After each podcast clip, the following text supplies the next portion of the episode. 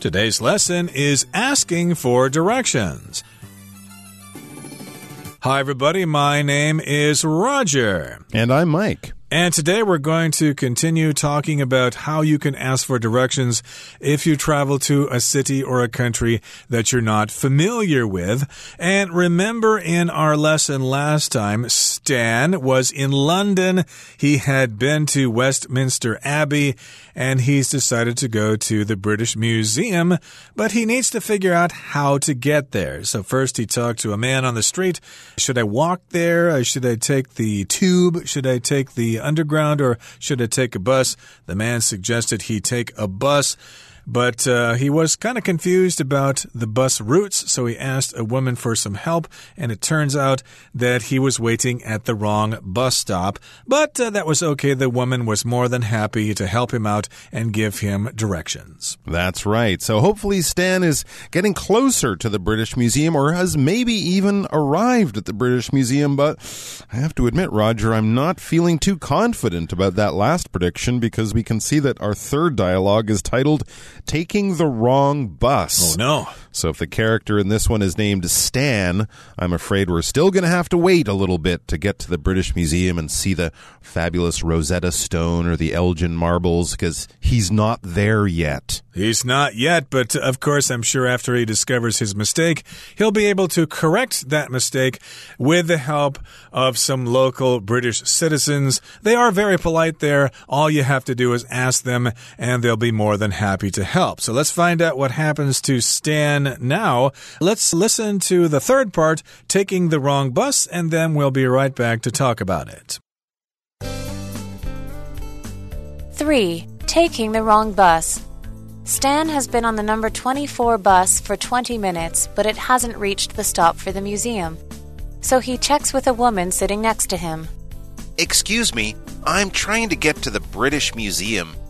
Is this the right bus for the museum? No, you want the number 24 going the other way. This bus is going to Pimlico.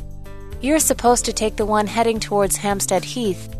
Oh no, what should I do now? Don't worry, the other bus stop is only a few minutes from here. Just get off at the next stop and take a right at the intersection there and go straight ahead until you see the bus stop. I'm grateful for your help.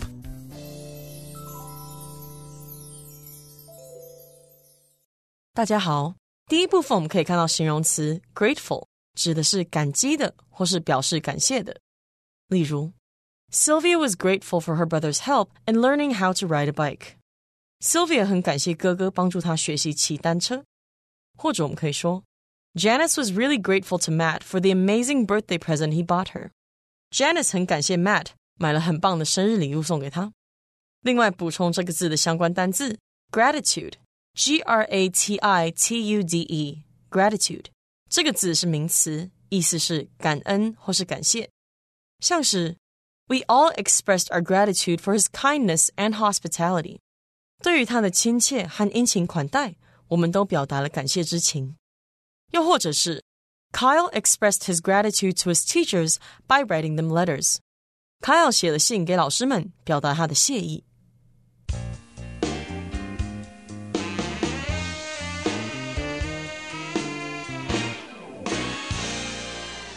Okay, so if you get on the wrong bus and the bus is going in the wrong direction, well, you have taken the wrong bus. So usually what you need to do is get off the bus, figure out where you are, and then get back to where you started and then get on the right bus. So Stan has been on the number 24 bus for 20 minutes but it hasn't reached the stop for the museum. Now, this can happen sometimes if you're on a bus and you're going someplace and you realize, hmm, shouldn't we have been there by now? Shouldn't we have gotten there by now? So he's kind of confused here because, gee, I should have gotten to the museum by now. And of course, he's on the bus with other passengers. So he checks with a woman sitting next to him. Excuse me, yeah, I'm trying to get to the British Museum. Is this the right bus for the museum? He asks her. All right. Well, The woman gives him some good news and some bad news. She says, No, you want the number 24 going the other way. Uh, okay. So, well, the good news is he's on the right bus. At least he's on the 24, but he's on the 24 going the wrong way. He needs to go the other way. In other words, in the opposite direction to the one he's going in now. If he's, for example, heading east, he should be heading west or something like that. So he has to get off the bus, walk across the street, hopefully, and just get a bus on the other side of the street going in the other direction. The woman gives him a bit more details about exactly what bus he's on. She says this bus is going to Pimlico. You're supposed to take the one heading towards Hampstead Heath. So he's obviously gone a bit too far, maybe gone past the British Museum. He's supposed to take the one heading towards Hampstead Heath. When you're supposed to do something, this is what you should be doing, to be supposed to. If your mom catches you watching TV or playing games when you should be getting ready for your test tomorrow or whatever, you're supposed to be studying, she would say. Turn off that TV or put down your phone. This is not the action or whatever, the activity that you should be doing. You're supposed to be doing something else. He's supposed to be taking the bus that's going the other way or heading towards Hampstead Heath. When we're talking about the direction of travel of something, someone might say, Oh, I'm heading towards. So if you're waiting for someone at home, where are you? Are you coming? Oh, I'm heading towards your house. Don't worry, I'll be there in five minutes. That is the direction I'm going in. That is where I'm heading to, we could also say. This reminds me years ago when I used to live mm -hmm. in Waishuangxi. When I was getting on the bus there one day, I noticed some women at the side of the road who looked confused. Mm. They looked lost. They were holding up a map. It turned out that they were Japanese tourists and they had gotten on the right bus, 255, but they had taken it the wrong way into the mountains. They were supposed to take it to Taipei Station, so I helped them find the right route, and it was a lot of fun. But in any case, these things can happen to people. It's normal, and that's what's happening to Stan here in London. Yes, he's on the correct bus, but he's on the bus that's going the wrong way, so of course he needs to correct that mistake. He's supposed to take the one heading towards Hampstead Heath. And so, like here in Taipei, the buses have a label as to where their final destination is, whether it's Danshui or Xindian or whatever. So uh, he'll need to know that information. So he needs to look for a bus that has the word Hampstead Heath on the front of the bus. All right. Well, there you go. But Stan is a little worried about all this. He says, Oh no, what should I do? He's just found out he's heading in the wrong direction.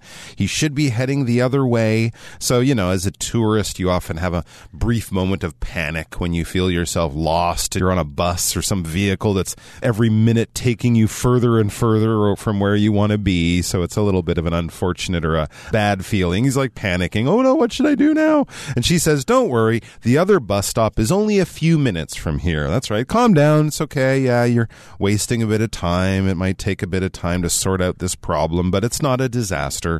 And then she gives him some very good practical steps.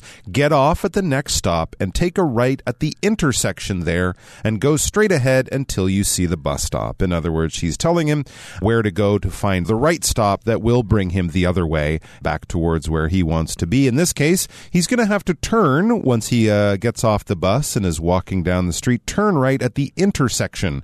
Yesterday we had that word junction talking about where two roads meet. An intersection is the same kind of thing where two roads meet. So go to the junction, go to the intersection there, and go straight ahead until you see the bus stop. So it should be that easy. And I think it's safe to say that Stan is relieved. Indeed. And of course, usually what happens if you get on the bus going the wrong way, what you do is you get off the bus, you cross the street, and you get the bus over there. But uh, things can be complicated in London. Of course, London's streets change names every couple of blocks or so. It's not like Taipei where the same road goes across the entire city. You just get new section numbers and things like that. But in London, it's quite complicated. So I guess he's got to go straight ahead until he sees that bus stop, but he can only go straight ahead after he takes a right at the intersection.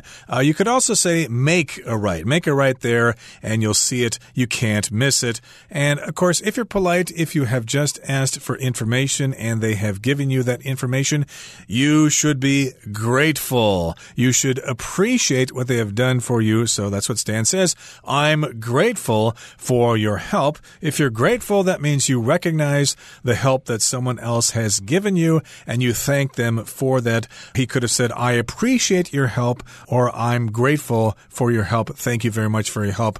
Uh, you've made my trip to London so much more memorable. Okay, that brings us to the midway point in today's lesson. Let's move on now because, hey, Stan gets hungry after checking out these museums. He's asking the location of a restaurant. Let's listen. 4. Asking the location of a restaurant. Stan is looking for a restaurant where he has a reservation, so he asks a man on the street for directions. Sorry to bother you, but do you happen to know where the Golden Goose restaurant is? Yes, it's on Pembroke Street. Is that far from here? Not really, maybe a five minute walk. I see. Would you mind telling me how to get there? No problem. Just proceed to the end of the block, cross at the pedestrian crossing, and take a right. Pembroke Street is the third street on the left.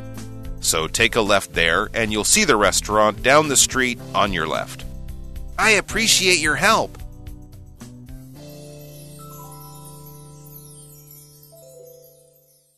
第二部分，我们看到单字 reservation 这个字是名词，它的意思是预约、预定或是保留。举例来说，The restaurant is usually very busy, so you should make a reservation if you want to eat there. 那间餐厅生意通常很好， 所以如果你想去那里吃的话，应该先预定。另外，补充这个字的动词 reserve，r e s e r v e，reserve，它指的是保留、预约或是预定。也可以是把点点点专门留作。我们可以说，I've reserved a room for us at a five-star hotel。我在一间五星级饭店帮我们订了一间房间。也可以说 ，The level of work Miranda puts into her cooking is usually reserved for gourmet chefs。Miranda 在烹饪上所下的功夫，通常只专属于美食大厨。另外，reserve 这个字也可以当做名词，意思是野生动物的保育区。例如，David gave a large piece of land to a group that wanted to create a bird reserve. David 把一大块土地送给一个想成立鸟类保护区的团体。也可以说 ，The government established a reserve to protect local animals. 政府设置了保护区，保护当地的动物。最后，我们看到单字 proceed 这个字是动词，指的是朝点点点前进、行进或是继续进行。例如 if there are no more questions, I'll proceed with the rest of the instructions. 如果没有更多问题，我就要继续讲完剩下的教学了。或是 Megan proceeded to the store's customer service department to demand a refund for the defective product. Megan 向该店的客服部着手进行要求瑕疵商品退款。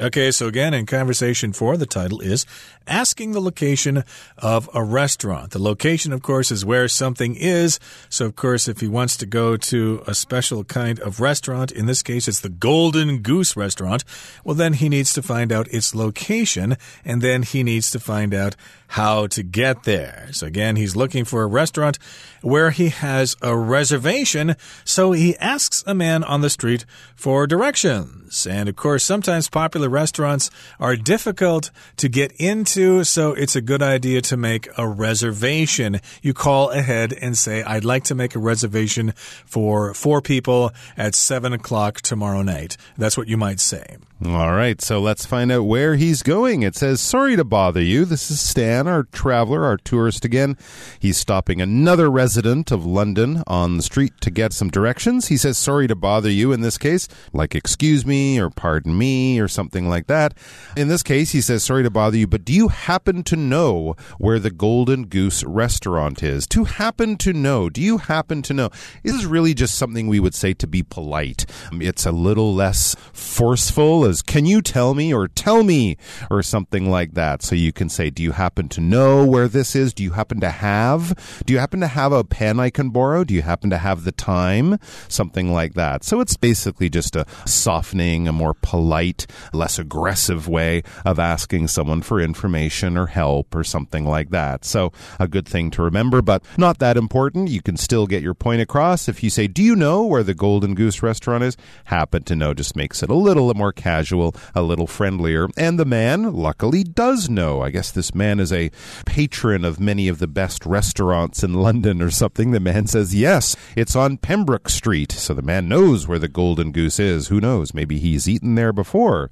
And Stan go, oh, that's useful, Pembroke Street. But remember, he doesn't live in London. So that's kind of interesting, but not super helpful information. So Stan follows it up with a very good question. He does. And of course, as you know, British people love gardening and they love birds. So you can imagine a lot of restaurants in London being named after feathered creatures. The golden goose, there might be a black swan restaurant or a golden pigeon oh. or the oh. brown sparrow. Who knows? There's actually a famous restaurant just outside London called the Fat Duck. The Fat Duck. So boy, do I want to go there. Indeed. I bet they've got big portions there of oh, duck boy. meat. But in any case, here, yes, he's looking for the Golden Goose restaurant. And the man, of course, knows where the Golden Goose restaurant is. It's on Pembroke Street. And Stan says, Hmm, is that far from here? Can I walk there? Can I get there by bus? Can I take the underground? Can I take a taxi or something? The man says, Not really. It's not really that far from here. Maybe a five minute walk. So there you go. Uh, it's a five minute walk or a walk of five minutes. I guess you could also say Stan goes, Okay, I see, I understand, I get it. Five minute walk, right? Would you mind telling me how to get there? So, yeah, five minute walk doesn't sound too bad.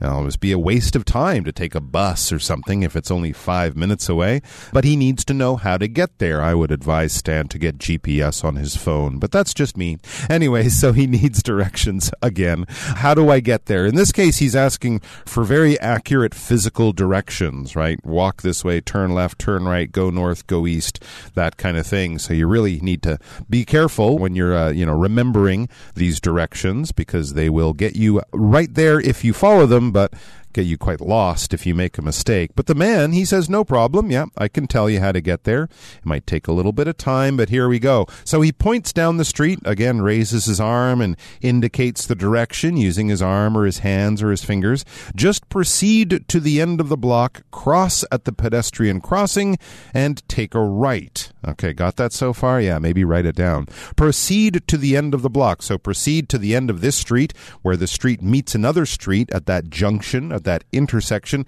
That is the end of the block.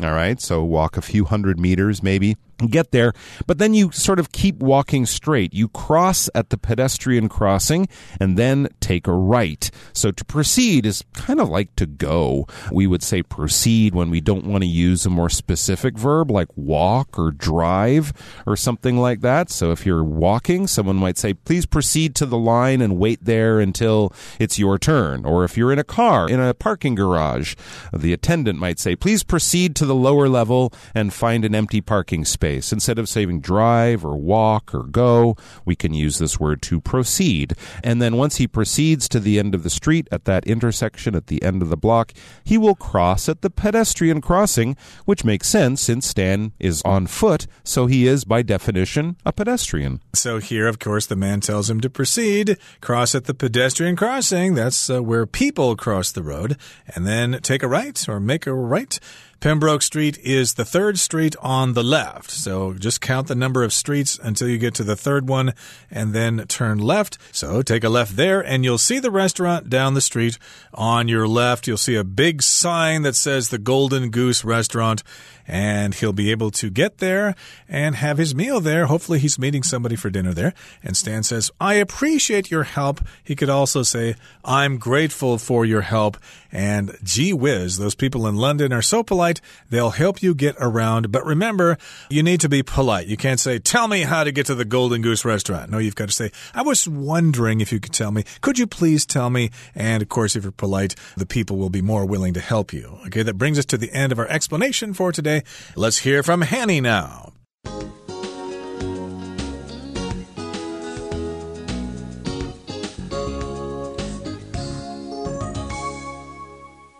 各位同学，大家好，我是 Hanny。我们来看今天的文法重点，在课文第二部分对话里，Stan 在找一间餐厅。那他向街上一名男子问路，他有问对方说：“Would you mind telling me how to get there？” 你介意告诉我要怎么到那里吗？好，mind 当动词有介意的意思，我们常常用 Would you mind 或者是 Do you mind 加上动词 ing 来提出请求，表达说你介意做某事吗？例如 Would you mind turning down the TV？你介意把电视的音量调小吗？好，另外在征求对方同意的时候，mind 后面也可以接 if 子句，把它写作。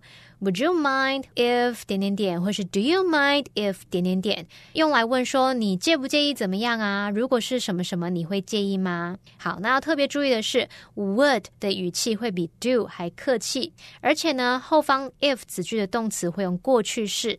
假设要询问对方介不介意交换座位，那我们问说 Would you mind if we switched seats？它就会比 Do you mind if we switch seats 来的客气喽。我们用 would 搭配 if 子句里面有用过去式动词会比较客气。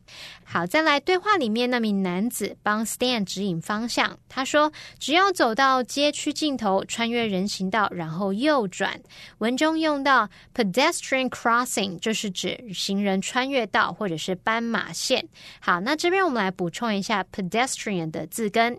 P E D 或者是拼作 P E D I，或者是 P O D，或者是 P U S 这一类的字根，它表示 foot，也就是足部。好，那很多生物的名字都带有这几个字根，像 centipede，C E N T I 这个部分是指 hundred by。好，那么后面搭配这个足部，那你想想看，一百只脚，同学们猜得到是什么吗？就是蜈蚣，它不是又称为百足虫吗？它们就好像有一百只脚一样。还有像章鱼 （octopus），它是由 O C T O 表示八，然后加上字根 P U S 足部嘛。好，那当我们在日常生活中不是常会说章鱼有八只脚吗？说它们是八爪章鱼，所以你就可以想象 octopus 这里面有用到这个字根 P U S 表示足部的意思喽。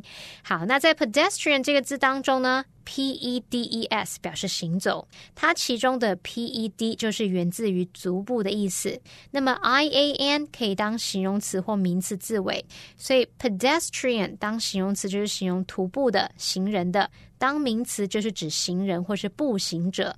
再顺便补充两个有这类字根的单字，第一个是 impede，它的字首 i m 是来自 i n，只是因为 i n 它碰到 b 或是 m 或是 p 就会拼作 i m，那这个字首表示往内。好，p e d e 表示足部。如果有东西摆在两脚之间，就会妨碍到我们前进。用这样的方式，也许可以联想到 impede，它有妨碍、阻碍的意思。那 unimpeded 则是形容畅通无阻的。第二个补充的是 tripod，它的字首 t r i 表示三，那么 p o d pod 这个部分表示足。三只脚是什么呢？其实 tripod 就是三脚架喽。好，以上是今天重点整理，我们回顾今天单字吧。Grateful. Although the salary wasn't high, Victor was grateful to be offered a new job. Reservation. The couple made a reservation at one of the best hotels in the city. Proceed. After the film ended, the audience proceeded toward the exits of the theater. Pedestrian. The pedestrian traffic on the sidewalks was heavier than usual due to the music festival.